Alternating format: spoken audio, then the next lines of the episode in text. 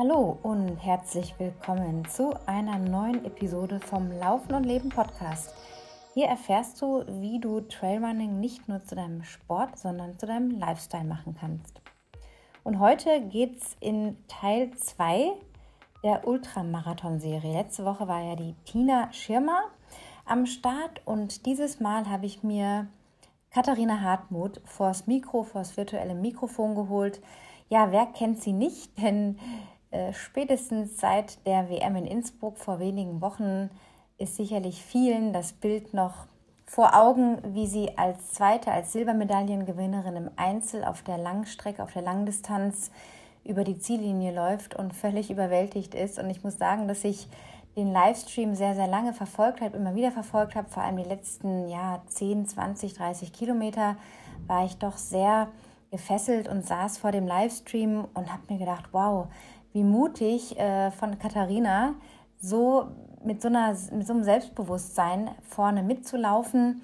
Sie hatte bis zum Schluss eine sensationelle Form und versprühte fast die ganze Strecke eine Leichtigkeit, die ihresgleichen sucht. Und ich war total neugierig herauszufinden, wer diese junge Frau ist. Und sie ist mir schon seit einigen Jahren ein Begriff gewesen. Ich habe sie immer wieder auch so wahrgenommen in der Szene. Ja, und jetzt spätestens seit der WM ist natürlich das ein sensationeller Durchbruch für sie gewesen. Wir beleuchten ihren Werdegang zum Laufen, wie sie dazu gekommen ist, wie sie aufgewachsen ist, was sie für eine Rennstrategie hatte bei der WM, wie ihre Vorbereitung lief, was ihre liebsten Trainings sind und warum sie einfach auch mal eben nebenbei ein Ironman Triathlon abspult. Also ihr dürft sehr gespannt sein auf diese äußerst sympathische, sehr lebensfrohe und mutige junge Läuferin, die ja seit Anfang des Jahres auch bei Hoka als Profiläuferin unter Vertrag steht, erst kürzlich ihren Doktortitel erfolgreich verteidigt hat, also ein, ein Mensch mit ganz vielen Facetten. Und ja, sie hat auch ein kleines Geheimnis gelüftet, zumindest würde ich es als kleines Geheimnis bezeichnen, was dazu geführt hat, dass sie eigentlich gar keine Zeit hatte, sich so im Detail um die WM einen großen Kopf zu machen. Und vielleicht ist genau das das Rezept auch, dass man eben mit ja, anderen Lebensbereichen, in denen man noch zu tun hat, gar nicht so viel Zeit hat, sich nur auf die eine Sache zu fokussieren. Und je geringer manchmal die Erwartungen unter Druck sind, umso mehr kann man vielleicht aus sich rausholen. Also Katharina hat auf jeden Fall sehr interessante Trainingsstrategien, Sie hat keinen Coach, auch das fand ich sehr, sehr spannend. Und ihre Rennstrategie Race by Feel werden wir auch noch untersuchen. Freut euch auf eine sehr, sehr abwechslungsreiche, spannende Folge. Viel Spaß beim Anhören. Herzlichen Dank an Blackroll für die großzügige Unterstützung dieser Episode. Ja, das Thema Schlaf, habt ihr mitbekommen, treibt mich immer wieder so ein bisschen um. Ich habe mich jetzt äh, mittlerweile wieder ein bisschen gefangen und habe ein sehr gutes Schlafpensum, achte auch vor allem darauf, zwischen 10 und 11 ins Bett zu gehen. Das ist vielleicht für einige von euch immer noch recht spät. Ich kenne auch Leute, die gehen um 9 oder halb 10 schon schlafen. Das ist nicht so ganz meine Zeit, vor allem jetzt nicht hier gerade im Hochsommer. Aber ich möchte euch einen kleinen Tipp mit auf den Weg geben. Gerade wenn ihr jetzt in Vorbereitung auf einen Marathon seid oder einen Ultramarathon sogar, ist Schlaf essentiell wichtig um eure Erholung anzukurbeln. Wir können das mit Ernährung machen, wir können das mit Proteinshakes machen, wir können das mit äh, natürlich auch den Recovery Tools von Blackroll tun, wie zum Beispiel der Rolle oder ja, anderen Duoballs zum Beispiel. Aber es ist auch ganz wichtig, einfach mal zu schauen, 10 bis 15 Minuten früher als sonst ins Bett zu gehen. Wenn man das jeden Tag macht, hat man fast zwei Stunden in der Woche mehr Schlaf und das summiert sich einfach über die Zeit. Und gerade beim Thema Schlaf kann man wirklich ganz, ganz viel noch aus sich rausholen, wenn man dann morgens einfach deutlich ausgeschlafen aus dem Bett springt. Und zum Beispiel mit dem Recovery Pillow könnt ihr euren Schlaf noch etwas mehr vertiefen. Es gibt auch ein Recovery Blanket und sogar ein Recovery Base, also eine Art Erholungsmatratze, die ihr einfach auch mal ausprobieren könnt. Ihr bekommt mit dem Code ANNA2023 10% auf alle Produkte im Blackroll Shop. Der Link ist in den Show Notes. Und ja, da könnt ihr einfach mal ein bisschen durchstöbern. Vielleicht habt ihr auch Bedarf an irgendwelchen neuen Tools oder möchtet euch vielleicht mal nach dem Booster umschauen. Das ist ein, ja, fast schon ein Tiefenmassagegerät, mit dem man auch ganz viel bewirken kann für die Erholung. Also auf jeden Fall schaut euch da gerne mal um und viel Spaß beim Stöbern. Und jetzt geht's ab zur Folge, zum Gespräch mit Katharina.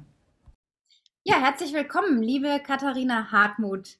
Ganz, ganz toll, dass du dir die Zeit genommen hast, jetzt noch inmitten deines Urlaubs, glaube ich, dir hier ähm, ja, eine Stunde Zeit zu nehmen, um über deinen Weg im Laufen zu sprechen und natürlich ganz brandaktuell deine Einzel-Silbermedaille, die du bei der Langdistanz-WM in Innsbruck vor einigen Wochen erlaufen hast. Aber erstmal Hallo nach Zürich. Ja, hallo zurück und vielen, vielen Dank, dass ich da sein darf. Ja, Du sitzt ja gerade ziemlich eingemummelt äh, im Hoodie. Ich sitze ja in der Hitze und hoffe, dass eine Brise durchs Fenster kommt. Du kommst ja gerade vom Training. Was hast du denn heute schon so gemacht, trainingsmäßig?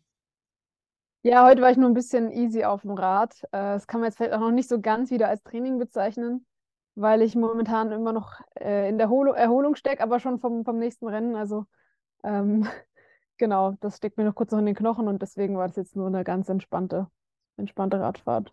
Ja, denn du hast ja nach der WM auch nicht gerade die Beine stillgehalten. Du bist ja kürzlich in der Challenge äh, Rot gestartet, einem Langdistanz-Triathlon im Ironman mit 3,8 Kilometern Schwimmen, 180 Kilometern Radfahren und einem Marathon hinten dran, den du auch noch in der 3,17 da niedergelaufen bist.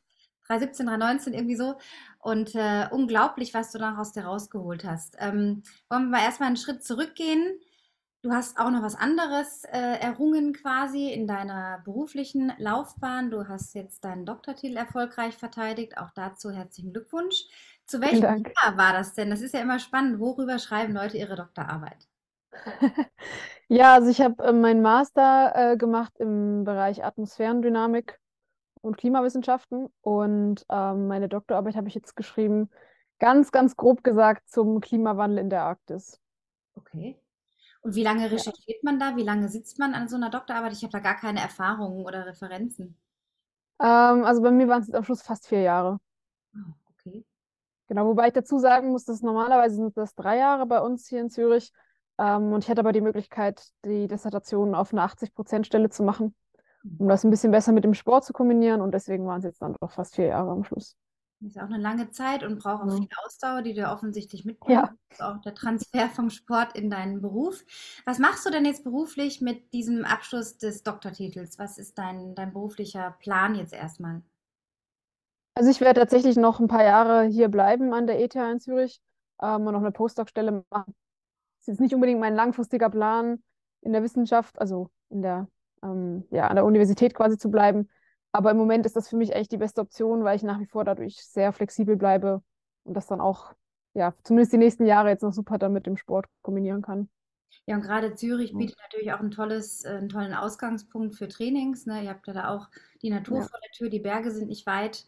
Ja, und du kommst ja ursprünglich ähm, aus Westdeutschland, hast du gesagt, bist in Leipzig aufgewachsen, dort zur Schule gegangen. Wie war denn so dein sportlicher Weg überhaupt, bis du zum Laufen gekommen bist? Was hast du in deiner Jugend und Kindheit aktiv an Sportarten gemacht? Ähm, ja, also angefangen hat es bei mir mit der Leichtathletik, so in der Grundschule schon, weil ich einfach schon immer mich total gern bewegt habe und das war dann damals so, ja, so eine Idee, dass ich das mal ausprobiere. Und ich habe damals schon gemerkt, dass so die Wurfdisziplin, das war jetzt nicht so meins, aber das Laufen, das fand ich immer super. Ähm, also es hat damals sich schon so ein bisschen gezeigt und vor allem auch dann nicht so sehr die Sprints, sondern eher so die 800 Meter, was damals so das längste war. Ähm, und dann habe ich aber in, in der, ja, so in der, in der Jugendzeit äh, bin ich dann davon erstmal ein bisschen weggekommen und war dann im Sportklettern aktiv viele Jahre. Ähm, habe das auch, ja, so ein bisschen, habe dann ein paar Wettkämpfe gemacht und so. Es war jetzt nicht super leistungsorientiert, aber schon ambitioniert, würde ich mal sagen. Ähm, genau, und dann eigentlich erst, als ich dann zum Studium vor neun Jahren in die Schweiz gekommen bin, ähm, bin ich dann wieder mehr zum Laufen äh, zurückgekommen. Und hast dann auch die Strecken offensichtlich ja auch ausgeweitet, bist dann, ich glaube, 2016 einen Halbmarathon gelaufen, der so ein Mix war aus Trail und Straße. Aber du hast auch gesagt, dir war gar nicht so bewusst, was ist denn das eigentlich, dieses Trailrunning? Wie bist du denn damit dann so noch mehr in Berührung gekommen? Ja, also ich war dann mehr und mehr in den Bergen, weil das war ich als Kind auch schon ganz gern. Wobei ich da, also das war dann nur mal im Urlaub, weil in Leipzig gibt es ja leider keine Berge in der Nähe. Ähm, und mir ist es dann ab und an mal aufgefallen, dass dann man doch mal jemandem begegnet ist, der da auch im Laufschritt einem entgegenkam. Und das fand ich damals völlig verrückt, äh, weil ich Wandern ja auch schon irgendwie anstrengend fand und auch das Gefühl hatte, oh, ist das nicht irgendwie gefährlich hier über den Berg zu rennen?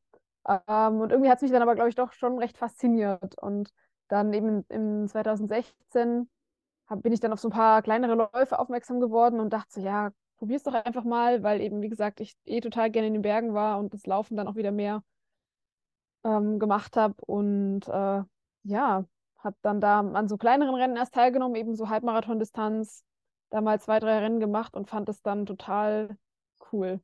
Also ich war damals noch völlig, auch völliger Anfänger. Ich hatte auch, ich wusste gar nicht mehr richtig, was ich da zum, als Verpflegung mitnehmen muss und, und welche Ausrüstung. Und ich bin wirklich mit den mit Schuhen gelaufen. Das, das kann man sich heute nicht mehr vorstellen. Die waren auch schon völlig kaputt und alles. Aber ähm, ja, das hat mich dann äh, irgendwie nicht mehr losgelassen. Also da gab es dann diesen Halbmarathon und das ist ja dann schon noch ein Schritt, um dann auf die Ultrastrecken zu gehen. Wie hast du dich dann so dahin gebracht, äh, auch trainingstechnisch, um dann auch 2018 deinen ersten Ultra unter die Füße zu nehmen? Ja, es ging eigentlich sehr schnell bei mir, dass ich, dass ich gemerkt habe, ich möchte lieber was Langes machen, weil ich äh, immer schon das Gefühl hatte, dass ich erst so nach zwei, drei Stunden wirklich mal irgendwie so warm bin und dann auch Spaß hatte. das hat immer eine, Weile gedauert und ich fand eh, und ich finde, das geht mir heute noch so, dass für mich das die erste Stunde vor einem Rennen meistens die schlimmste ist, weil ich einfach so lange brauche. Ähm, und habe dann, genau, ein Jahr nachdem ich so angefangen habe, habe ich dann mal so Marathon-Distanz gemacht im Trail. Und das hat mir schon viel besser gefallen, weil es irgendwie länger ging und, und aber trotzdem war es dann doch noch relativ schnell vorbei. Und dann habe ich eben von den Ultras gehört und dachte, ja gut, probierst es einfach mal. Und wenn es dann doch zu lang ist oder nichts ist, dann gehst du wieder zurück auf die kürzeren Strecken. Ähm, ja, und habe mich da einfach so ein bisschen ausprobiert und habe halt immer gemerkt, je länger es war, desto besser hat es mir eigentlich gefallen. Mhm. Und so vom Training her habe ich das damals, glaube ich, noch gar nicht so forciert. Also ich habe dann halt so ein bisschen trainiert, wie man jetzt wahrscheinlich für einen normalen, flachen Marathon auch trainieren würde. Ich habe das in meine längeren Läufe gemacht. Ich hatte halt immer hier in Zürich schon sehr hügelige Strecken auch. Aber ich bin damals zum Beispiel noch nicht so viel dann auch in den Bergen trainieren gewesen oder so. Ich habe einfach geschaut, dass ich eine gute Grundfitness habe. Mhm. Ähm, ja. Bist du dann damals auch schon Rad gefahren, also Rennrad gefahren, um dich dann so fit zu halten, auch andere Muskelgruppen zu beanspruchen, Cross zu trainieren? Ja, genau. Also ich habe 2017 dann auch zeitgleich ein bisschen mit dem Triathlon angefangen. Ähm, das ein bisschen parallel gemacht und genau da ja automatisch das Radtraining und auch das Schwimmtraining mit dabei. Ähm, also habe immer schon versucht, eigentlich auch äh, da alternativ noch zu trainieren und jetzt nicht nur zu laufen. Mhm. Ähm, genau, und es scheint ja auch ganz gut funktioniert zu haben. Auf jeden Fall, ja. Du hast ja acht Siege insgesamt von deinen elf Ultra-Events eingefahren. Auch so große Sachen wie den Eiger Ultra Trail gewonnen. Ähm, beim TDS warst du mit 145 Kilometern, hast auch kürzere Strecken gemacht. Das ist ja schon enorm. Du bist gerade mal 27 und dir stehen ja quasi noch alle Türen irgendwie auf. Würdest du denn von dir selber sagen, ist immer so die Frage nach dem Talent oder nach dem Fleiß? Wie würdest du dich selber einschätzen? Also spürst du, dass du so eine gewisse Gabe vielleicht hast? Kommst du vielleicht auch aus einer sportlichen Familie? Hast du da was Gutes in den Genen oder würdest du sagen, nee, es ist wirklich einfach jahrelange Fleißarbeit und ein Dranbleiben? Ich würde sagen, es ist eine Kombination aus beiden. Also ich komme sicher nicht aus einer besonders sportlichen Familie. Äh, ich bin da auch eher die Ausnahme, ähm, was das angeht, bei mir in der Familie. Ähm, ja, ich glaube schon, dass, dass so ein gewisser Trainingsfleiß und eine gewisse Disziplin, die braucht es einfach so oder so. Ähm, ich würde jetzt nicht sagen, ja, wahrscheinlich bin ich jetzt nicht super untalentiert. Also ich glaube gerade, was so diese wirklich langen Sachen angeht, lange durchhalten, sich lange bewegen können, sich lange auch mental fokussieren können und mental auch irgendwie, also ich glaube, ich würde sogar eher sagen, dass das Mental am Schluss meine Stärke ist und mir deswegen auch die langen Strecken so liegen. Sicher habe ich da auch irgendeine körperliche Voraussetzung, das braucht es ja schon auch. Und vor allem auch sich dann auch im Training ja immer wieder gut zu erholen und auch nach den Wettkämpfen, das, das braucht es ja schon irgendwie auch. Ähm, aber was, ja, ich habe sicher jetzt nicht Unmengen an Talent, würde ich mal sagen. Ich glaube schon, dass, dass ich mir vieles auch erarbeitet habe. Mhm. Einfach durch, durch das äh, disziplinierte Training. Und gerade jetzt zum Beispiel im Triathlon habe ich auch nicht wirklich das Gefühl, dass ich zum Beispiel ein großes Schwimmtalent oder Radtalent bin, aber da weiß ich einfach, dass ich, dass ich hart arbeiten muss und dass ich es dann schon irgendwo hinschaffen kann. Mhm. Ähm, darum würde ich jetzt schon sagen, es ist so ein bisschen eine Mischung, aber ich glaube jetzt gerade bei den Ultras und bei den langen Trail-Sachen, ja, da habe ich sicher irgendwas, was, was mir hilft, dass es dann gerade bei diesen, bei diesen ganz langen Sachen, dass ich das eigentlich ja doch ganz gut kann und auch gut verkrafte, so körperlich. Ja, du hast ja gerade schon den mentalen Aspekt angesprochen. Der ist natürlich bei längeren Strecken ein ganz wesentlicher Faktor. Jetzt nicht nur bei, dem, bei deiner Weltmeisterschaft, sondern auch bei den ganzen anderen langen Kanten, die du gelaufen bist. Hast du denn da eine spezielle Mentaltrainingsmethode oder sozusagen so einen kleinen Werkzeugkasten, mit dem du dich schon befasst hast oder Mentaltraining speziell gemacht hast, um dann diese langen Sachen durchzustehen? Oder ist das in dir einfach so drin, dass du sagst, ah, da habe ich jetzt einfach diesen positiven Fokus, den ich mir beibehalte? Wie, wie ist das da? Nee, also so richtig Mentaltraining, das habe ich nie gemacht. Ähm, ich glaube, ein Geheimnis in Anführungsstrichen ist nicht wirklich ein Geheimnis, aber ich glaube, eine Stärke von mir ist schon, dass ich halt das, und das versuche ich mir auch jetzt immer zu bewahren, jetzt, wo ich ja da irgendwie auch auf einem gewissen Level an, an Wettkämpfen teilnehme, dass es mir einfach wahnsinnig viel Spaß macht. Und ich glaube, das ist schon auch was, was, was mir einfach hilft, dass ich einfach, mir geht es einfach gut, wenn ich in den Bergen bin und da halt laufen kann. Und egal, ob es jetzt ein Rennen ist oder nicht, aber ich merke das auch in Rennen, dass das durchaus ja schon so eine gewisse Superkraft manchmal ist, auch in so schwierigen Momenten, dass ich dann trotzdem aber in dieser tollen Umgebung bin und trotzdem immer noch das mache, was ich total gern mache und eigentlich auch sehr dankbar bin, dass ich das machen kann und darf und dass mein Körper irgendwie dazu fähig ist, das, das zu tun. Ähm, und das allein bringt mir schon so eine, so eine Positivität irgendwie. Und klar gibt es immer die, die schwierigen äh, Stellen in so Rennen, das, das lässt sich gar nicht verhindern. Ähm, da habe ich dann schon auch manchmal so meine, ja, vielleicht so wie so Mantras oder irgendwelche Sprüche, die ich mir dann sage, dass, dass, dass es mich irgendwie, ähm, ja, wie motiviert. Aber ich denke, ja, so diese, diese Grundfreude irgendwie ähm, einfach an, an der ganzen Sache.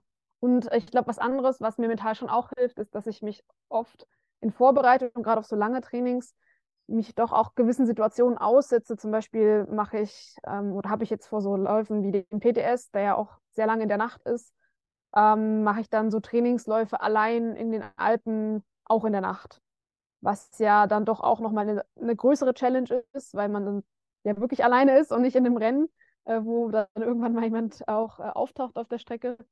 Und das ist was, wo ich mich durchaus vorher schon, mir vorher eigentlich schon so einer Challenge aussetze, ist nicht unbedingt was, was ich total gerne mache, aber das hilft mir total, weil ich dann wie so eine gewisse Confidence mitnehme und so eine Stärke dann auch ähm, und mir einfach weiß, okay, ich kann das.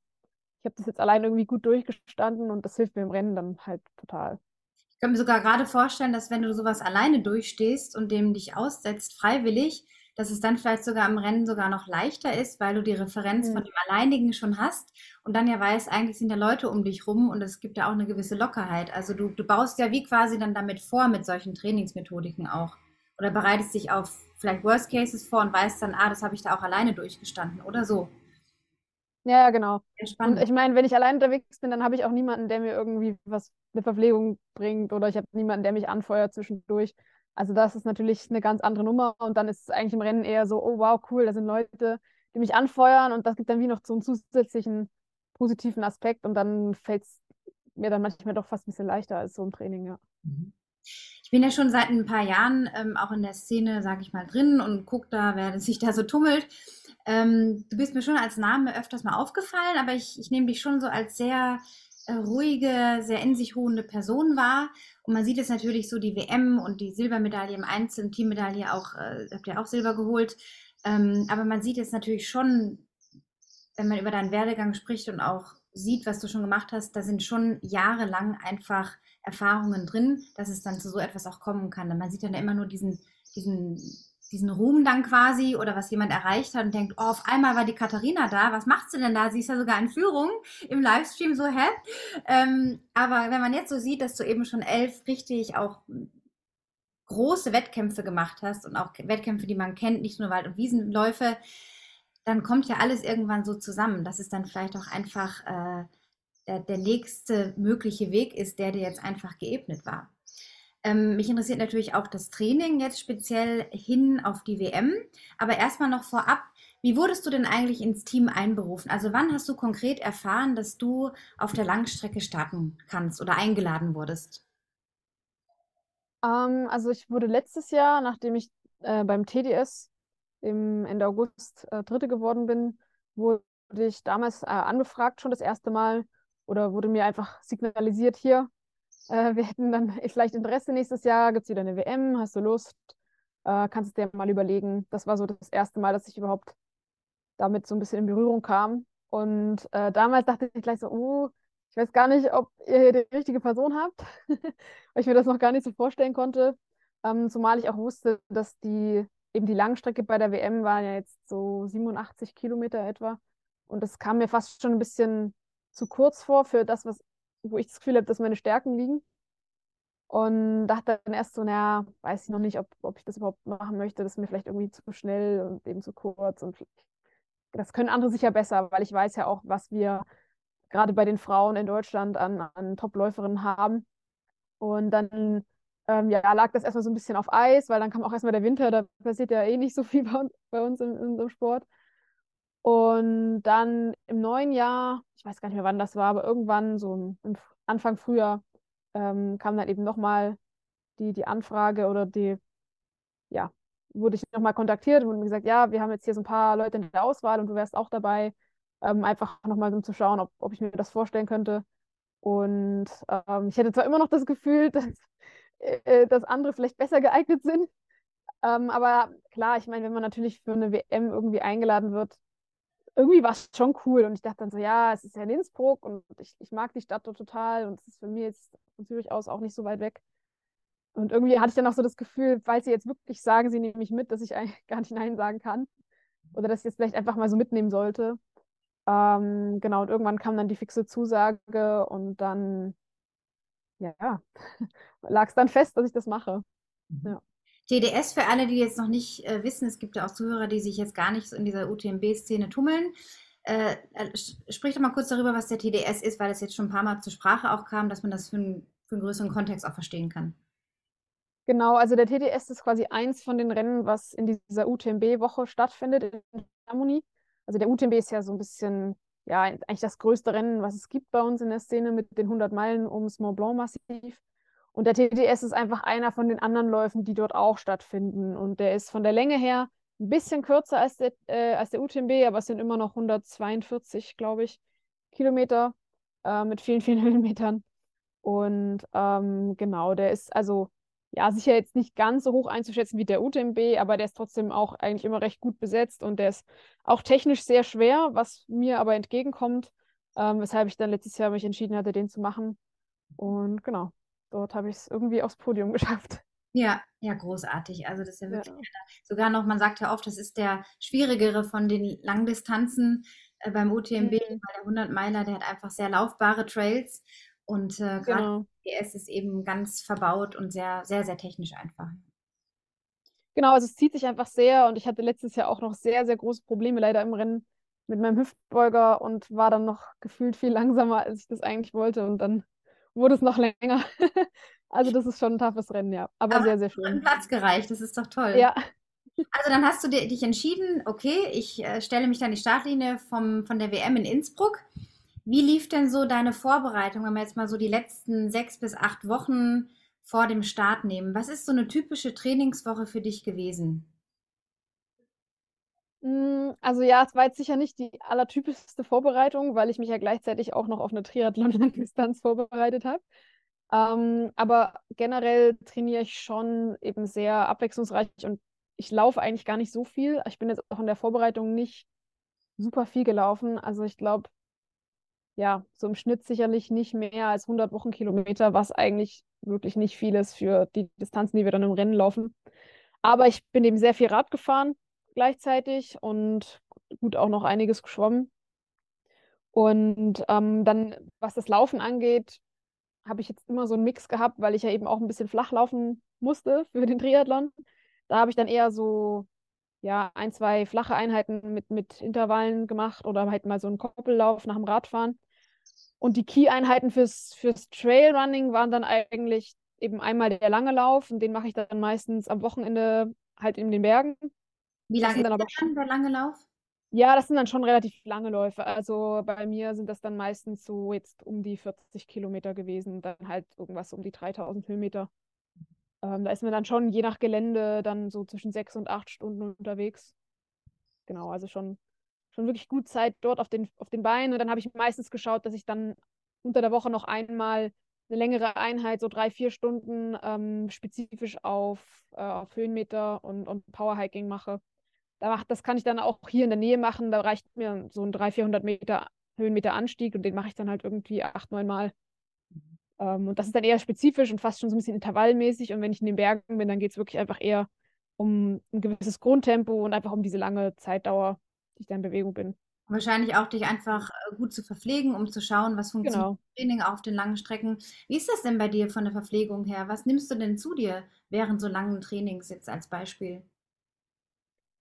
Hm, Also bei mir ist inzwischen recht unterschiedlich zwischen Training und Wettkampf. Ich habe gemerkt, dass im Wettkampf für mich besser ist, wenn ich mehr wirklich über Flüssigkeit gehe und Gels.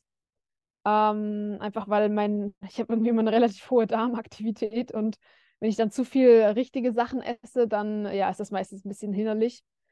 Und der Vorteil im Rennen ist ja oft, dass man auch mehr Möglichkeiten hat, äh, sich zu verpflegen mit Flüssigkeit äh, und wieder aufzufüllen und so. Und jetzt in den Trainings versuche ich eigentlich schon eher auch normale Sachen zu essen. Also, dass ich dann irgendwie mal eine Banane mitnehme oder ein paar Nüsse oder vor allem Gummibärchen. Ich mache sehr viel mit Gummibärchen, Ah, äh, okay. weil das geht irgendwie immer, auch wenn es mit dem Magen vielleicht mal nicht so gut geht. Mhm. Ähm, und versuche dann eher das zu machen. Und ich nehme schon auch mal Gels im Training. Ich meine, ich will mich da ja auch dran gewöhnen. Aber ich versuche das eigentlich so ein bisschen auf ein Minimum zu reduzieren, weil es ist jetzt schon, finde es jetzt schon auch nicht so angenehm, ehrlich gesagt. Und Welche Gels nimmst du denn da? Da gibt es ja auch so eine Bandbreite, aber auf welche schwörst du denn besonders? Ja, ich nehme inzwischen eigentlich nur noch ein Gel, ähm, weil ich auch unterstützt werde von Sponsor. Das ist hier in der Schweiz so ein großer Hersteller von, ähm, von Sporternährung und Nahrungsergänzungsmitteln. Ähm, genau, die mich eben ein bisschen unterstützen. Und dort habe ich so ein, Kohlen also ein Gel, äh, was auch ein bisschen Koffein enthält, zum Beispiel. Ähm, was aber, wo ich einfach gemerkt habe, dass es mir vom, vom Geschmack her zum Beispiel recht gut passt, dass ich das eigentlich immer irgendwie reinkriege. Und ich nehme eigentlich wirklich tatsächlich nur noch dieses eine Gel. Es mag jetzt vielleicht ein bisschen langweilig klingen, aber im Wettkampf geht es ja jetzt nicht unbedingt darum, dass man da ein Gourmet ist, sondern einfach, dass man das Zeug irgendwie reinkriegt. Dass der Motor läuft vor allem. Genau, Hast du dir genau. auch ausgerechnet vorher, äh, was du an Kohlenhydraten pro Stunde gut verträgst? Da gibt es ja auch diese, äh, ja, diese Methodiken von 90 bis 120 Gramm pro Stunde, was auch viele Ironman-Triathleten nehmen. Andere sagen bloß nicht mehr als 60, 70. Wie ist das bei dir persönlich? Hast du da so einen, so einen Wert, wo du sagst, ja, damit komme ich wirklich super klar pro Stunde? Ja, ja, also ich habe letztes Jahr mal eine Weile mit einer ähm, Ernährungsberaterin zusammengearbeitet, wo wir das auch so ein bisschen ausgetestet haben. Das war schon sehr hilfreich, weil ich tendenziell eher dazu neige, zu wenig zu mir zu nehmen. Einfach auch, weil ich es vergesse oder weil ich dann das Gefühl habe, so, oh nee, ich, mir ist es gerade nicht danach. Und habe es dann aber wirklich mir so ein bisschen antrainiert, mich das auch zu, zu, zu zwingen, ähm, pro Stunde wirklich meine, meine Menge irgendwie zu mir zu nehmen. Ja, ich versuche schon eigentlich mindestens auf die 60, 70 zu kommen, Gramm Kohlenhydrate pro Stunde. Ich meine, ich bin jetzt nicht so groß und nicht so schwer und muss ich sicher nicht an irgendeine sehr viel höhere Menge gehen. Ähm, und ich versuche aber wirklich das einfach zu erreichen, weil ich weiß, dass das meine Challenge ist, dass es einfach genug ist. Und vielleicht komme ich irgendwann mal dahin, dass ich auch ein bisschen mehr vertrage, weil letzten Endes ist eigentlich, man verliert ja so viel, dass eigentlich alles, was man irgendwie wieder reinholen kann und was einen aber noch nicht zu sehr belastet, vom Magen und vom Darm her, ähm, eigentlich, eigentlich gut ist. Aber im Moment habe ich das Gefühl, dass, dass mir das eigentlich ganz gut reicht und ich damit gut klarkomme. Und der Körper ist es ja auch ein bisschen gewohnt, auch durch diese langen Einheiten, dass er schon auch mit weniger irgendwie ganz gut klarkommt. Mhm. Ja. Und ähm, da aufs Training nochmal zu sprechen zu kommen, die Intervalltrainings, klar, spezifisch am Berg dann, ähm, hast du auch gesagt, dass du das dann mehrmals wiederholst auf so einem kleineren Anstieg. Und jetzt schnellere Intervalltrainings, die dir auch im Trailrunning helfen. Was ist da so deine Schlüsseleinheit, wo du sagst, boah, das ist, die mache ich einfach total gerne und die tut auch richtig weh und die bringt mich aber weiter. Hast du da so eine, so eine Lieblingsintervalleinheit im Flachen? Also ich mache Intervalle grundsätzlich nicht gern. Wie die meisten. Ja, nein, das ist ganz furchtbar. Auch ein Grund für mich, äh, warum ich die langen Strecken so gerne mag, weil da muss man zwar auch Intervalle machen, aber die schauen dann schon nochmal anders aus. Ja, also ich glaube, so eine Key-Einheit, wo ich jetzt schon auch merke, dass die mir was bringt, sind halt so typische Hill-Sprints. So fünf, sechs Minuten bergauf, ähm, in einem, ja, doch gemäßigten Anstieg, wo man schon noch gut laufen kann. Ähm, das, da merke ich einfach, dass das mir wahnsinnig hilft und, und mich auch besser macht. Ähm, genau, sonst jetzt im Flachen wenn ich jetzt, glaube ich, nur auf Trail trainieren würde, würde ich da, weiß ich gar nicht, ob ich im Flachen groß, groß Intervalle machen würde. Das habe ich jetzt eher spezifisch, glaube ich, für die Langdistanz gemacht. Da mache ich dann eher so Kilometerintervalle, dass ich einen Kilometer irgendwie, das, meistens mache ich dann drei Kilometer und der erste Kilometer ist irgendwie schnell, der zweite ist dann so mittelschnell und der dritte ist dann easy und das wiederhole ich dann ein paar Mal. Aber jetzt so bergspezifisch würde ich sagen, dass meine Schlüsseleinheiten dann eher so Höhenmeterintervalle sind. Also, dass ich sage, okay, ich gehe irgendwo an den Berg und mache dreimal 800 Höhenmeter im steilen Gelände, wo es dann mehr so ums Powerhiken geht und so. Und das aber dann sehr intensiv. Mhm. Das würde ich jetzt mehr machen in so einer Vorbereitung auf einen, auf einen Ultra. Du scheinst ja ein unglaublich ausgeprägtes äh, Gefühl für deinen Körper auch zu haben. Du hast keinen Coach, du hattest auch noch nie einen Coach, der dir irgendwie gesagt hat, mach so, mach so. Du trainierst dich quasi selber und die Ergebnisse sprechen ja für sich. Hast du denn auch so Pulswerte, nach denen du trainierst? Oder ist das meistens wirklich so dieses subjektive Anstrengungsgefühl, gerade wenn du so Powerhikings machst oder die langen Läufe, dass du auf die Atmung mehr lauschst, äh, sozusagen? Wie ist das bei dir? Äh, ja, also ich, genau, nee, ich trainiere nicht nach Puls. Ich habe das irgendwann mal versucht und habe dann gemerkt, dass das nicht so gut funktioniert bei mir und ta trainiere tatsächlich eigentlich rein nach Gefühl. Das ist auch was, was ich nicht immer gut konnte, wo ich wirklich ähm, auch hart daran arbeiten musste dass ich dann auch, ja, trotzdem auch mir sage, okay, ich habe jetzt heute gesagt, ich mache was easy, also mach's auch easy, obwohl du dich vielleicht eigentlich ganz gut fühlst. Ähm, aber eigentlich mache ich grundsätzlich alles übers Gefühl, ja. Und woher hast du dir so deine Trainingsmethodiken angeeignet? Hast du mal irgendwie eine Zeit gehabt, wo du viel quer gelesen hast oder so eine Trainingsbibel dir mal quasi äh, zu Rate geholt hast, dass du dann daraus so deine eigenen Bausteine dir gebaut hast? Wie hast du das so zusammengebracht, dass du ja doch zu wissen scheinst, was für dich funktioniert? Ja, genau. Also als ich damals mit dem Triathlon angefangen habe, habe ich schon sehr viel gelesen, äh, weil dort ist ja noch die Challenge, dass man noch diese verschiedenen Sportarten irgendwie auch möglichst sinnvoll miteinander koordiniert. Und habe dann einfach viel ausprobiert und geschaut, okay, was passt gut, welche Einheit, ähm, wie passen erstmal die Einheiten gut zusammen, aber auch wo habe ich das Gefühl, dass mir das langfristig was bringt. Und im Trail, ja, ich habe schon immer mal ein bisschen was gelesen, auch zur Trainingslehre und auch wie, wie im, im Ski, Skibergsteigen zum Beispiel trainiert wird. Ähm, und mir da sicher auch so die eine oder andere Idee mitgenommen. Aber letzten Endes, ja, einfach viel ausprobiert und geschaut. Und am Schluss ist ja das Schöne bei den Ultras, dass es erstmal prinzipiell nur darum geht, dass du lange irgendwie auf den Füßen bist. Und klar sind dann die Intervalleinheiten gut, aber es ist jetzt nicht sind nicht die Key-Einheiten. Also ich glaube, für mich ist nach wie vor die, die Haupteinheit ist diese lange, der lange Tag am Berg sozusagen. Und das muss ja gar nicht sein, dass ich da irgendwie super schnell bin, mhm. sondern einfach der Körper 10, 11, 12 Stunden in Bewegung ist. Und das ist für mich nach wie vor die absolute Key-Einheit. Und da muss man sich jetzt auch nicht so spezifisch drauf äh, vorbereiten. Das ist dann halt abrufbar auch, weil der Körper kennt dann diese Zeit auf den Beinen zu verbringen und dann genau. ist es keine Überraschung mehr im Wettkampf. Ja, jetzt zur WM. Du bist ja zwei Wochen vorher nach Innsbruck gereist, bist mal den ersten Teil, den letzten Teil abgelaufen, die Mitte, also den mittleren Teil nicht. Ähm, ich stelle mir das schon so vor, dass da ja eine unglaubliche Spannung, Aufregung in der Luft liegt, wenn man dann auch merkt, ah, die bauen jetzt dann mal alles auf und das Team kommt dann auch zusammen, man hat vielleicht die ein oder andere Besprechung, muss sich selber auch über sich selber Gedanken machen. Wie waren so diese Pre-Race-Stimmungen, diese Vibes da? Wie, wie hast du das empfunden? Und bist auch vielleicht mit deiner eigenen Aufregung entsprechend umgegangen? Ja, es war natürlich alles sehr spannend. Also ich war ja vorher auch noch nie an der WM. Ich glaube, was schon mal cool war, war, dass es ja auch noch andere Rennen gab an den anderen Tagen, vor allem auch vor unserem Rennen. Da war man dann schon fast ein bisschen abgelenkt, weil man dann dort halt irgendwie mit involviert war. Und wir hatten dann ja auch vom Team schon, schon andere Athleten, die dort schon gestartet sind und wo man so mit, mitgefiebert hat.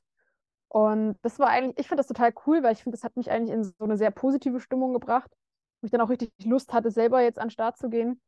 Ähm, ja, natürlich ist man ein bisschen nervös, aber ich muss sagen, gut, ich glaube einfach A, dass ich noch sehr äh, in mein, bei meiner Arbeit hing und oh, das war auch die Wochen vorher so, dass ich ja so viel arbeiten musste eigentlich, dass ich gar nicht so viel Zeit hatte, mich auch mental schon so mit der WM zu beschäftigen irgendwie. Also ähm, das habe ich einfach kam dann so ein bisschen auf mich zu plötzlich und war dann auf einmal da. Und ja, ich, ich habe das eigentlich eher alles so sehr positiv mitnehmen können für mich und war dann, habe mich auch wahnsinnig gefreut dann auf das Rennen. Und auch am Renntag selber war ich ein bisschen nervös, aber ja, ich, ich wusste, es ist eine coole Strecke. Ich wusste, dass es wahrscheinlich eine Strecke ist, die mir liegt.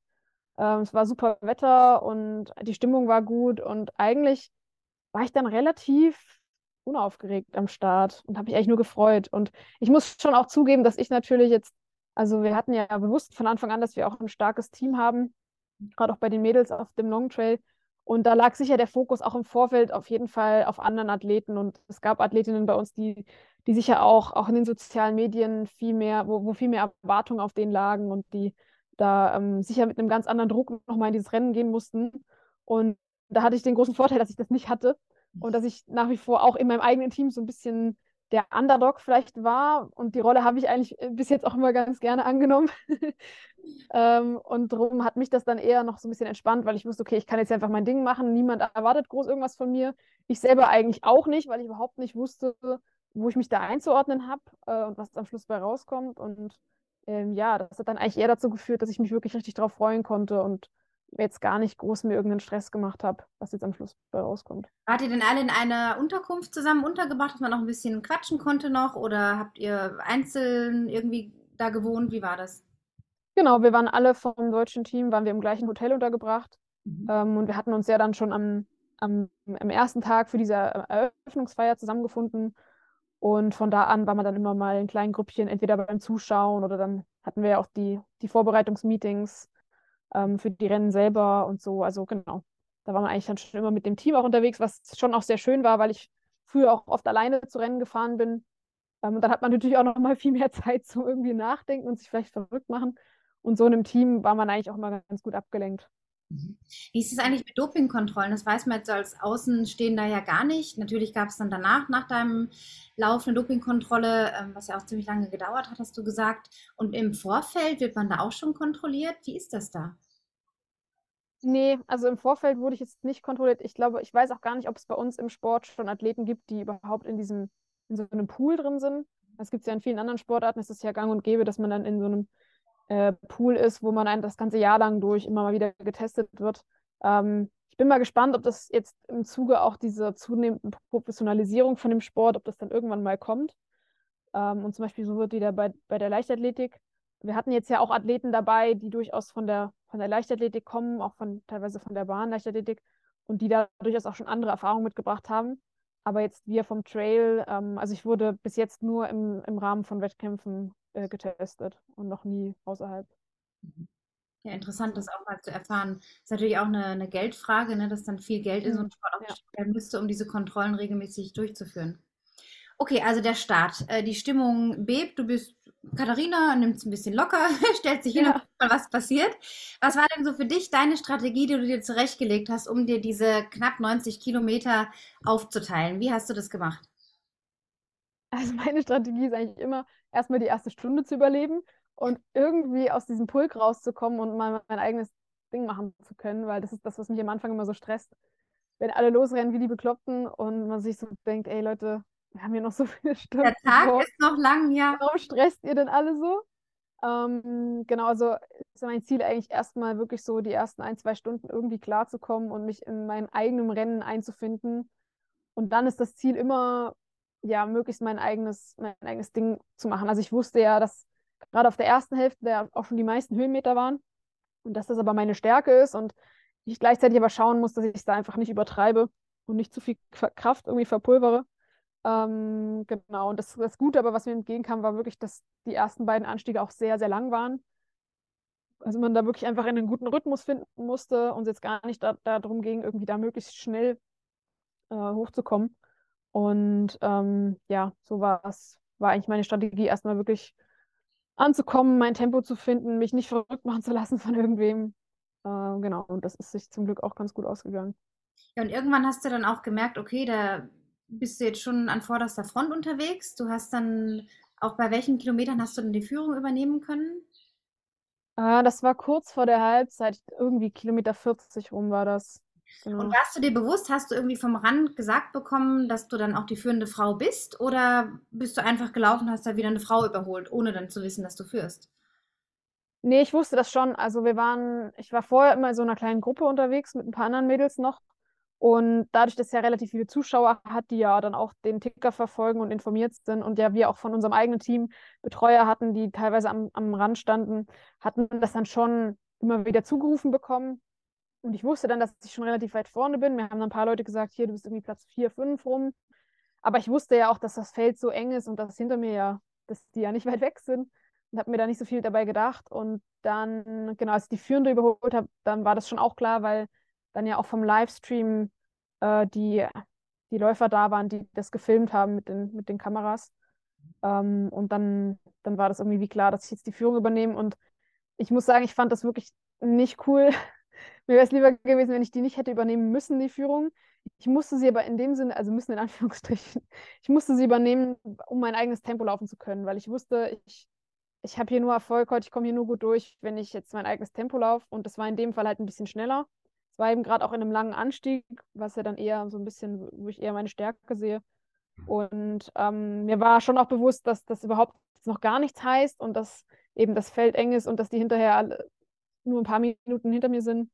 Und ähm, ich, ja, ich, ich dachte einfach nur, ach, es hat mich dann schon wieder genervt, wenn dann Leute, die Leute kriegen das natürlich mit, dass man die Erste ist und schreien dann, dann ja auch irgendwie dementsprechend irgendwelche Sachen zu. Und ich habe dann immer versucht zurückzurufen, ja, hier, der Tag ist noch lang, es sind noch viele Kilometer, es kann noch ganz viel passieren, einfach auch um selber mich nicht schon unter den, so einen Druck zu setzen. Weil wenn du einmal vorne bist, hast du halt schon auch so kurz das Gefühl, naja, jetzt bin ich mal vorne, sollte ich auch irgendwie vorne bleiben oder jetzt habe ich irgendwie was zu verwalten.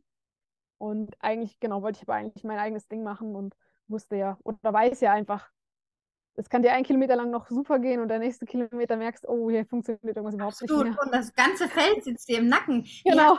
Wie hat denn die dann Führende, die du dann überholt hast, reagiert? Habt ihr kurz irgendwie ein Pläuschchen gemacht oder euch irgendwie ein Zeichen gegeben? Oder hast du gemerkt, dass sie noch versucht hat, dran zu bleiben? Wie war das? Ja, genau. Wir haben uns da dann schon ein paar Minuten unterhalten, was auch äh, im Livestream für viel Aufregung gesorgt hat. Mhm. Wie das denn sein kann, dass man sich da jetzt noch unterhält und so. Aber das ist halt das Schöne bei unserem Sport. Wir haben es ja dann letztlich doch nicht so eilig und ich finde, das, gehört auch einfach dazu. Ähm, und ich frage dann gerne auch mal nach, wie es ihr so geht. Und ähm, sie hat dann auch schon gesagt, ja, sie ist das nicht so gewohnt, die langen Strecken und ähm, dass sie jetzt mal ein bisschen rausnehmen muss. Und dann, dann habe ich mir schon gedacht, ja gut, dann muss ich jetzt halt hier mal vorgehen, weil ich merke, dass es mir gerade eigentlich ein bisschen zu langsam ist. Aber das war total nett und freundlich. Also da. So eine Solidarität auch untereinander. Ja, mhm. genau, weil am Schluss wollen wir ja eigentlich alle nur einen schönen Tag haben und wollen auch alle irgendwie ins Ziel kommen äh, und, und nicht zwischendurch irgendwie aufgeben müssen. Und ähm, ja, gut, dass, dass, man, dass man da eigentlich gerade noch um den Weltmeisterschaftstitel fightet. Ja, das stimmt schon irgendwie, aber eben, das war Kilometer 40. Also da war sowas von das Rennen noch offen. Und ich habe mir dann auch noch gar keine Illusionen gemacht, dass ich irgendwie dachte, so, boah, jetzt hier, ich kann eine Medaille holen. Also klar kommt der Gedanke mal kurz, aber dann schiebt man den ganz schnell wieder weg, weil sobald der zu viel Raum einnimmt, kann ich ja eben, kann ich nicht mehr mein eigenes Ding machen, mein eigenes Rennen laufen. Der Weg ist halt noch verdammt lang gewesen, ne? Ja. Wie ist das denn, wenn du dann auch merkst, dass natürlich Kameras um dich rum sind oder Läufer dann hinterherlaufen, um was einzufangen? Äh, stört das in dem Moment oder bist du dann einfach so in deinem Fokus, dass du das auch, dass es dir gelingt, das auszublenden? Stören in dem Sinn nicht. Es, es irritiert mich dahingehend so ein bisschen, dass ich mir eher Sorgen mache, dass die sich irgendwie hinter mir hinlegen.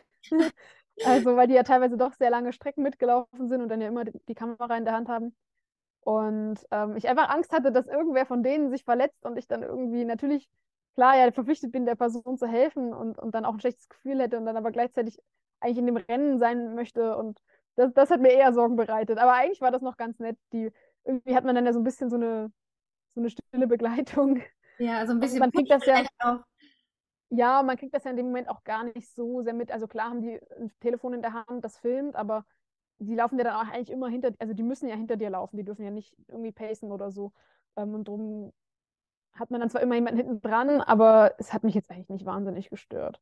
Es hat sich nur einmal dann noch ein Mountainbike-Fahrer auf einer flacheren Strecke, der hat sich halt wirklich mit seinem Rad direkt vor mir hingelegt und da dachte ich dann schon kurz so, oh, muss das jetzt sein? das, aber ihm ging es zum Glück gut und, und er hat auch gleich gesagt, hier, lauf weiter. Das ist weiter, ja. Ja. Ja, interessante, interessante Insights. Wie lief es denn mit deiner Verpflegung eigentlich? Hast du vom Start weg dann so in der ersten Stunde oder in der zweiten schon gut äh, Verpflegung zu dir nehmen können? Hattest du an dem Tag einen guten Magen quasi auch? Ja, mit der Verpflegung lief es eigentlich gut. Also ich habe zum Glück sehr selten Magenprobleme. Ich habe eher dann das Problem, dass ich ab, ab, einer gewissen Zeit relativ viel so aufs Klo muss. Also dass dann eher der Darm einfach wieder mhm. am Arbeiten muss. Und ich hatte jetzt auch wieder zwei, nee, drei, glaube ich, drei Toilettenstopps auf dem Ultra ja, das ist halt einfach so, aber das, das kennen die meisten anderen ja auch. Ähm, genau, nee, ich habe schon versucht, mich relativ frühzeitig zu verpflegen und einfach, um einfach nicht in so ein starkes Defizit zu geraten und ähm, an jeder Verpflegung einfach wieder alles mitzunehmen und ja, hatte so ein bisschen meine Strategie, dass ich ungefähr weiß, alle, alle wie viele Minuten sollte ich jetzt ein Gel nehmen und okay, bis da und dahin muss die Flasche leer sein und sowas. Und das hat aber eigentlich echt gut funktioniert. Ja. Ja, du bist dann also da in Führung gelaufen eine ganze Weile und irgendwann kam dann eine von dem französischen Team, eine sehr starke Läuferin und hat dich überholt. Ähm, war da auch wieder die Situation, dass ihr kurz geplaudert habt oder ist die einfach äh, zack an dir vorbei und du hast dann gedacht, okay, was mache ich jetzt? Was, was war da so mental los in dem Moment? Ja, da war ich ehrlich gesagt total bei mir. Das hat mich auch, ich, also erstmal war es so, dass das aus einer Situation war, wo ich gerade in so einem Loch war, weil ich hatte in dem Downhill vorher, habe ich schon sehr stark Seitenstechen gehabt und musste teilweise auch stehen bleiben, weil ich nicht mehr richtig Luft bekommen habe. Und dann dachte ich schon so, ah ja, jetzt holen sie mich wahrscheinlich eh gleich. also ich war schon so ein bisschen darauf vorbereitet und ähm, war dann ehrlich gesagt auch ganz froh, als ich dann auch wusste, ah, jetzt bin ich nicht mehr in Führung, weil dann wusste ich auch, jetzt ist vielleicht der Fokus gerade nicht mehr so direkt auf mir. Jetzt kann ich mich erstmal um meine Probleme kümmern und schauen, dass ich mit dem Seitenstechen in den Griff bekomme. Und ich habe ehrlich gesagt, also dass mich, wie mich die, die, die erste, die am Schluss ja auch dann die Weltmeisterin geworden ist, die Mario de Lispia, wie sie mich überholt hat, das habe ich gar nicht mitbekommen, weil ich zu dem Zeitpunkt gerade im Gebüsch saß. Ach, was, okay. und dann, dann, dann kam die, die, die dann später Dritte geworden ist, die Manon Bohar, kam dann und hat mich ja dann eingeholt, mit der bin ich auch ein Stück zusammengelaufen. Und an der Verpflegung kam mir die andere dann entgegen und dann war ich völlig konfus, weil ich das ja nicht auf dem Schirm hatte, dass, dass da schon jemand vor uns war. Also das war eh eine sehr bizarre Situation, aber ich war in dem Moment so damit mir selber beschäftigt und damit möglichst jetzt einfach irgendwie ja meine eigenen Probleme in den Griff zu bekommen, dass ich das gar nicht so gecheckt habe und es mir ehrlich gesagt in dem Moment auch ziemlich egal war, mhm. ja, wo ich jetzt gerade liege. Ja, ich habe dann äh, die letzten 10, 15 Kilometer habe ich dann im Livestream auch noch dann verfolgt. Da war eine sehr gute Übertragung, also haben die wirklich toll gemacht. Mhm. Ähm, und was mir aufgefallen ist bei dir, ich habe wirklich gedacht, mit was für einer Leichtigkeit und Lockerheit. Es sah zumindest so aus, mit Sicherheit war nicht alles so locker und leicht. Aber was bei dir auch rumkam, war so eine wirklich die, diese Energie von Freude. Man hat einfach gesehen, du hast da so Bock an dem, was du machst.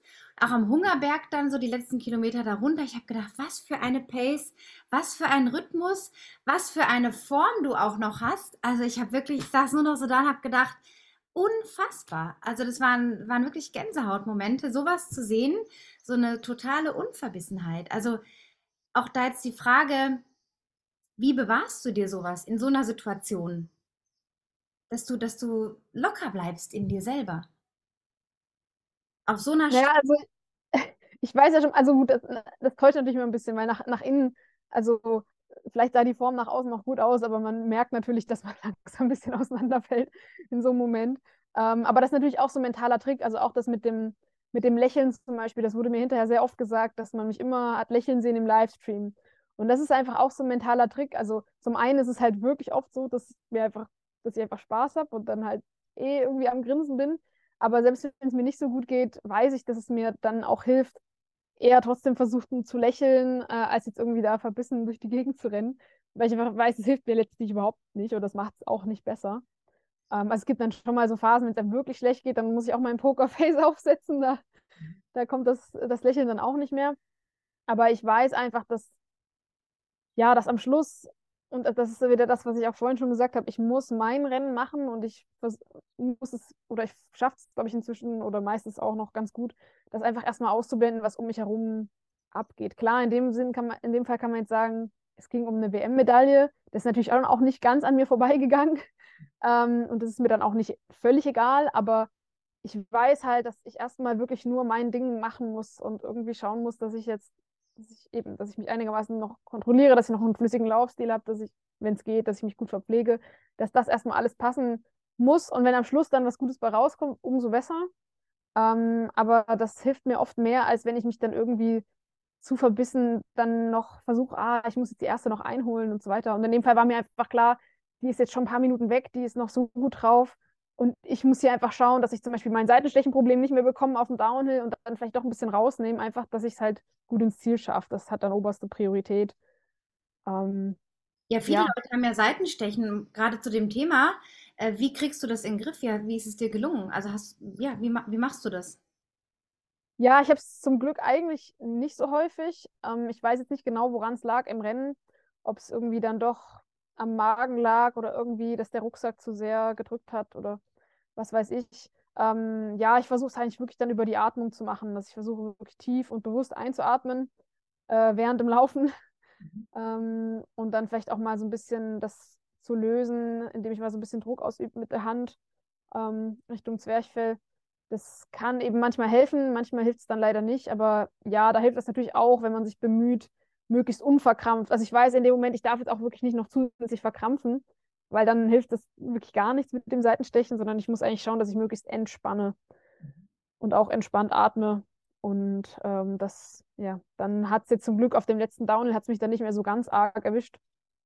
Und dann ging das ganz gut. Aber da wusste ich schon, wenn ich es jetzt riskiere und da runter donner wie blöd, dann von den Muskeln her wäre das noch gegangen, aber ich hatte eben dann Sorge, dass ich dann irgendwie dann wieder das Problem habe wie vorher, dass ich stehen bleiben muss.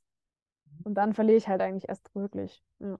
Wann war dir denn überhaupt bewusst, dass du an zweiter Position liegst und auch gedacht hast, so, das nimmt mir jetzt keiner mehr, das ziehe ich jetzt einfach durch? Ähm, also so richtig mit der Medaille auch, das habe ich eigentlich erst bei der letzten Verpflegung ähm, auch dann zugelassen als Gedanken, weil dann waren es noch so fünf Kilometer und das war absehbar, jetzt laufen wir eigentlich auch nur noch runter. Und da wurde mir dann gesagt, dass die Drittplatzierte, ich glaube, vier oder fünf Minuten hinter mir ist und die Viertplatzierte eben schon zwölf. Und da dachte ich, okay, gut, also zwölf Minuten, da muss ich mir jetzt schon echt saublöd anstellen, ja. dass ich es noch aus der Hand gebe. Ähm, und wusste auch zu dem Zeitpunkt, ich war noch ganz gut unterwegs. Ich war jetzt noch nicht, ich bin zu keinem Zeitpunkt so wirklich eingebrochen. Ähm, mir war klar, nach vorne wird es schwierig, weil das waren dann irgendwie schon sieben Minuten und das hab, da habe ich dann auch nicht mehr so viel riskiert. Ähm, Genau, und dann einfach versucht, dann möglichst locker noch runterzulaufen. Ich wusste, der letzte Kilometer ist eh flach. Da kann dann auch Richtung Seitenstechen nicht mehr so viel passieren. Es war einfach wirklich dieser Downhill, den ich irgendwie noch schaffen musste. Ja, und dann, äh, genau, habe ich das dann auch wirklich das erste Mal auch so zugelassen, dass ich mir das jetzt erlaube, diesen Gedanken, dass es jetzt wirklich klappt mit der Medaille. Und der ähm. beflügelt ähm, wahrscheinlich auch enorm so, oder man realisiert dann, wow, wenn ich hier gleich wirklich ins Ziel laufe, habe ich die Silbermedaille. Ja, natürlich. Also man kann es dann trotzdem noch nicht so ganz begreifen, auch nicht, wenn man da dann in das Ziel läuft und im Ziel ist, ist es immer noch so ein bisschen, braucht das schon seine Zeit, bis man, bis das dann zu einem durchdringt. Ähm, aber klar, es verflügelt natürlich und gerade so die letzten 500 Meter waren dann ja auch sehr viele Leute schon, die dort standen und einem zugejubelt haben und so. Da läuft man jetzt dann auch nicht automatisch langsamer, deswegen. ähm, genau, also das verhilft einem dann natürlich schon auch nochmal. Ja, dein Zieleinlauf war sensationell. Also das war wirklich so diese Unglaublichkeit. Hä, wie, was, das ist hier echt passiert? also äh, auch diese Solidarität wieder mit der ersten dann, ihr lagt euch ja dann auch so in den Armen, habt noch euch irgendwie ausgetauscht. Ähm, war richtig schön zu sehen. Also da, da kam so ganz viel Spirit rum, wie es halt auch im Ultra Trail eigentlich sein sollte. Ja, du warst dann im Ziel. Ähm, Freude, Überwältigung, ähm, die fünfte, wie hieß die jetzt nochmal? Ich habe gerade den Namen vergessen. Die Rosanna. Buchauer. Ja, genau, die Rosanna, die kam dann als fünfte ins Ziel. Genau. Ähm, und nach und nach die anderen aus dem Team. Äh, wie war dann so unter euch insgesamt die Stimmung dann auch, mit dem, dass ihr auch wusstet, ihr habt jetzt auch die Team-Silbermedaille geholt? Also da kam ja nicht nur dein Einzelsilber zusammen, sondern eben auch im Team. Das war ja quasi das, das, das doppelte Glück sozusagen. Ja. Ja, das war wirklich schön. Also das war auch, das war ehrlich gesagt während dem Lauf auch was, was mehr präsent war bei mir als die Einzelmedaille.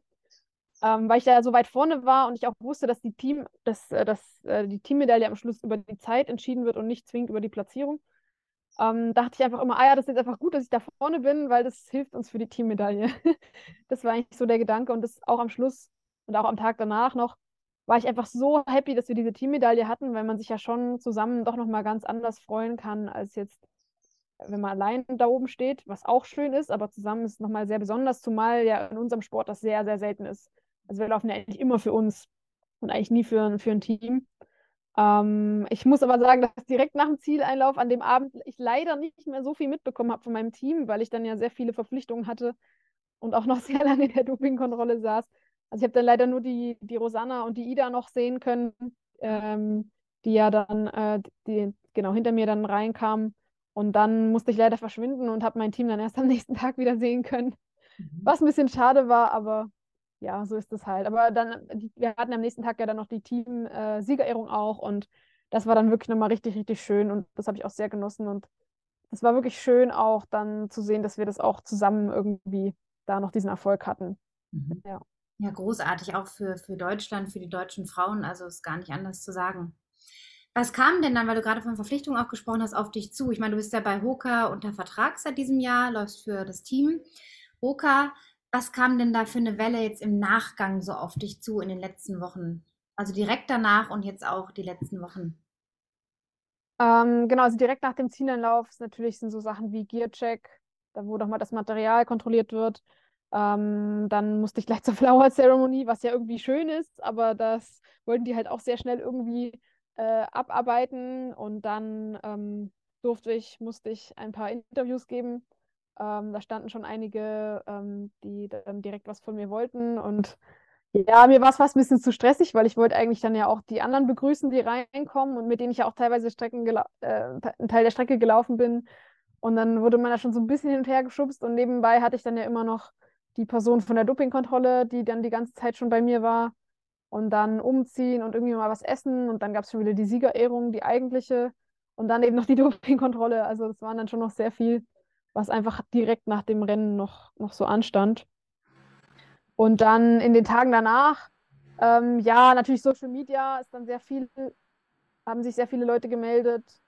Ähm, und dann gab es auch immer wieder noch Interviewanfragen und auch einfach sonst Leute, die einfach geschrieben haben. Und ich versuche natürlich dann schon, da irgendwie alles zu lesen und hinterherzukommen, aber das ja, war dann doch ob der Fülle der Nachrichten gar nicht so einfach. Mhm. Ähm, Klingt ein bisschen nach Stress im positiven Sinn, aber einfach so, dass man gar nicht so selber zur Ruhe kommt. Aber ich habe gerade noch wirklich ja. eine Frage zu dieser Dopingkontrolle. Jetzt, das weiß man ja auch als Außenstehender gar nicht. Also du kriegst dann eine Person an die Seite, die quasi, dass, dass du nichts zu dir nehmen könntest quasi ne, in der Zeit und ist auf Schritt und Tritt dabei, ob du jetzt auf Toilette gehst, duschen gehst, essen gehst und wie viele Stunden? Bis ich dann die Dopingprobe abgebe. Ach, ach bis du dann quasi äh, Wasser lassen genau. Ah, genau. Okay. Was eben nach so einem Lauf, wie man sich vielleicht vorstellen kann, gar nicht so einfach ist, weil man einfach wahnsinnig dauern. dehydriert ja, ist. Es kann Stunden dauern. Also es ja. kann um Stunden handeln quasi, ja. Ja. ja, genau. Also deswegen hat sich das auch so gezogen. Also ich habe dann natürlich die ganze Zeit schon getrunken, getrunken, getrunken, aber ja, das braucht einfach ein paar Liter, bis dann irgendwann was ankommt. Zumal sie einfach damit drohen, dass man wirklich, man muss eben eine gewisse Menge an Flüssigkeit auch abgeben können. Sonst ah. wird es noch komplizierter, das Ganze. Und äh, deswegen musste ich mir dann wie quasi sicher sein, dass ich das auch schaffe. Ach so, okay. Wow. Und daher, ähm, ja, saßen wir dann da noch sehr lange. Ähm, genau. Und erst, ich meine, Danny in Arbeit sagt, der hing auch davon ab, wann ich dann irgendwo auf Toilette gehen kann. Ja. Bis die dann gehen durften. Aber sehr da wird man wirklich die ganze Zeit beobachtet, ja. Mhm. Sehr interessant. Ja, ähm, Hast du denn jetzt so ein paar Wochen danach, ist das jetzt eingesackt bei dir? Du hattest ja, wie gesagt, auch viel zu tun mit deiner Verteidigung, der Doktorarbeit, die Challenge Rot noch, die du gemacht hast. Kommt es langsam so durch, was du da erreicht hast für dich? Ja, so in, in Mini-Steps. ähm, genau, also im Moment, ja, versuche ich jetzt so ein bisschen mal rauszunehmen und habe jetzt auch ein paar Tage Urlaub. Ähm, Genau, und jetzt so langsam, langsam habe ich auch mehr Zeit zum Reflektieren und, und Nachdenken und das nochmal sacken lassen, weil jetzt eben nach der WM eigentlich gar nicht Zeit dafür war, weil im, zum einen noch eben die Verpflichtungen von der WM noch sich so in die Länge zogen und dann ich ja auch schon sofort noch auf zwei anderen Hochzeiten unterwegs war. Mhm. Ähm, genau, und jetzt habe ich aber mir im Vorhinein war mir das schon klar, dass ich jetzt mindestens mal so eine komplette Woche ja einfach raus, raus muss. Mhm. Ähm, um dann ja auch irgendwo wieder äh, Luft holen zu können, ähm, um, weil ich meine, der Sommer hat ja zum Glück erst angefangen. Ja. Es ist noch viel, äh, ähm, ja, was man jetzt machen kann und dafür möchte ich dann ja sowohl physisch, aber natürlich auch im Kopf wieder fit sein und ja, es war natürlich jetzt schon sehr, sehr dicht auch und sehr viele positive Erlebnisse, was natürlich schön ist, aber auch was natürlich trotzdem irgendwo viel Kraft erstmal braucht. Ja, und ich stelle mir vor, du bist ein Mensch, die auch sehr viel Zeit für sich gerne braucht und alleine ist und gar nicht so den Trubel irgendwie braucht. Und ja, ist auf jeden Fall dir zu wünschen, dass du jetzt so ein bisschen einen Leerlauf auch genießen kannst und nochmal für dich so das nacherleben kannst, was da alles passiert ist. Was steht denn noch auf deinem Rennplan, wenn jetzt alles gut laufen sollte diesen Sommer? Ja, also theoretisch wäre in zwei Wochen schon wieder der Eiger Ultra Trail. Ähm, bei dem ich natürlich sehr gern wieder in den Start gehen würde, weil es einfach eins meiner allerliebsten Rennen ist. Und für mich ja fast schon ein Heimrennen, weil es eben in der Schweiz ist und nicht so weit weg von meinem Zuhause und ich dort auch sehr viel trainiere. Ähm, genau, da habe ich mir jetzt aber noch offen gelassen, ob ich da tatsächlich an den Start gehe, weil ich das nur machen möchte, wenn ich wirklich das Gefühl habe, okay, ich bin wieder, äh, die Batterien sind wieder aufgeladen und es macht jetzt auch Sinn und ich mache mich da jetzt nicht irgendwie nachhaltig äh, irgendwie kaputt. Also da muss ich einfach schauen, jetzt wie sich die nächsten zwei Wochen so anfühlen. Mhm. Aber prinzipiell wäre das, wär das das nächste Ziel. Und dann ähm, kommt bei mir dann eher nochmal ein Trainingsblock im Juli und August. Und dann wäre das große Ziel dann Ende August eben entweder wieder am TDS oder sogar am UTMB zu starten. Das ist noch nicht ganz klar, weil noch nicht klar ist, ob ich den UTMB-Startplatz habe. Das entscheidet sich jetzt erst in den nächsten Wochen. Mhm. Ähm, genau, sollte das nicht funktionieren, dann eben sehr gerne nochmal den TDS, mit dem habe ich noch eine kleine Rechnung offen. Ja. Genau. Da das wäre nochmal das große Ziel. Okay. Und da würde es dir einfach darum gehen, das nochmal zu verbessern, zeitlich beim TDS dann? Genau, also ich habe das Gefühl, dass ich da auf jeden Fall, was die Zeit angeht, noch, noch deutlich mehr rausholen kann. Ähm, und ja, je nachdem, wer so am Start ist, ist das dann ja auch immer noch mal ein illustres Feld, ja. ähm, wo man sich dann natürlich gerne auch misst mit den anderen. Aber genau, ich weiß einfach, dass ich da noch, dass ich da auch mal noch ein gutes, also wirklich mit einem guten Gefühl aus diesem Rennen rausgehen möchte. Und das war letztes Jahr so ein bisschen schwierig, eben weil ich doch sehr gelitten habe. Und genau, deswegen würde ich das sonst alternativ, alternativ gerne nochmal angehen. Und dann im Herbst, das muss ich mir offen lassen. Also wenn ich mich tatsächlich, das ist ja dann auch nochmal eine sehr große Belastung, wenn ich mich tatsächlich danach aber gut erhole und noch gut fühle, dann gibt es auch im Oktober immer noch wunderbare Rennen. Ähm, das würde ich mir dann offen lassen. Aber wenn ich dann das Gefühl habe, hey, jetzt ist erstmal gut, dann, dann nicht. Dann gehe ich auch gern dann schon in die Off-Season. Ja, das möchte ich mir so ein bisschen offen lassen, einfach weil man eh nie so genau weiß, was passiert und ich in den letzten Jahren dann auch öfter im Herbst dann mal irgendwie eine kleine Verletzung noch hatte oder irgendwas. Ähm, genau, darum möchte ich mich da eigentlich noch gar nicht so sehr festlegen. Das sind ja schon mal Ziele genug auf jeden Fall. Also bist du ja. auf jeden Fall beschäftigt. Genau, und man muss ja auch bedenken, dass man eben wirklich in unserem Sport einfach nicht so viele Rennen machen kann. Das ist natürlich sehr schade, weil der Sommer ist eh schon sehr kurz in den Bergen. Ähm, aber man muss sich einfach auch wirklich die Zeit geben, sich da zu erholen und wieder frisch zu sein, auch im Kopf. Und ich muss auch dazu sagen, dass ich tatsächlich das auch sehr genieße, abseits von Rennen noch eigene Projekte zu machen. Und irgendwie, das muss dann für mich nicht immer ein Rennen sein, sondern das kann auch einfach sein, hier, ich habe jetzt hier irgendwie eine Runde, die ist auch irgendwie sehr, sehr lang oder sehr, sehr herausfordernd. Und das mache ich dann halt im Alleingang oder mit einer Freundin oder so. Mhm. Ähm, genau, das ist mir schon auch wichtig, dass ich das noch nach wie vor habe, weil das für mich auch genauso wichtiger Teil ist von dem Sport.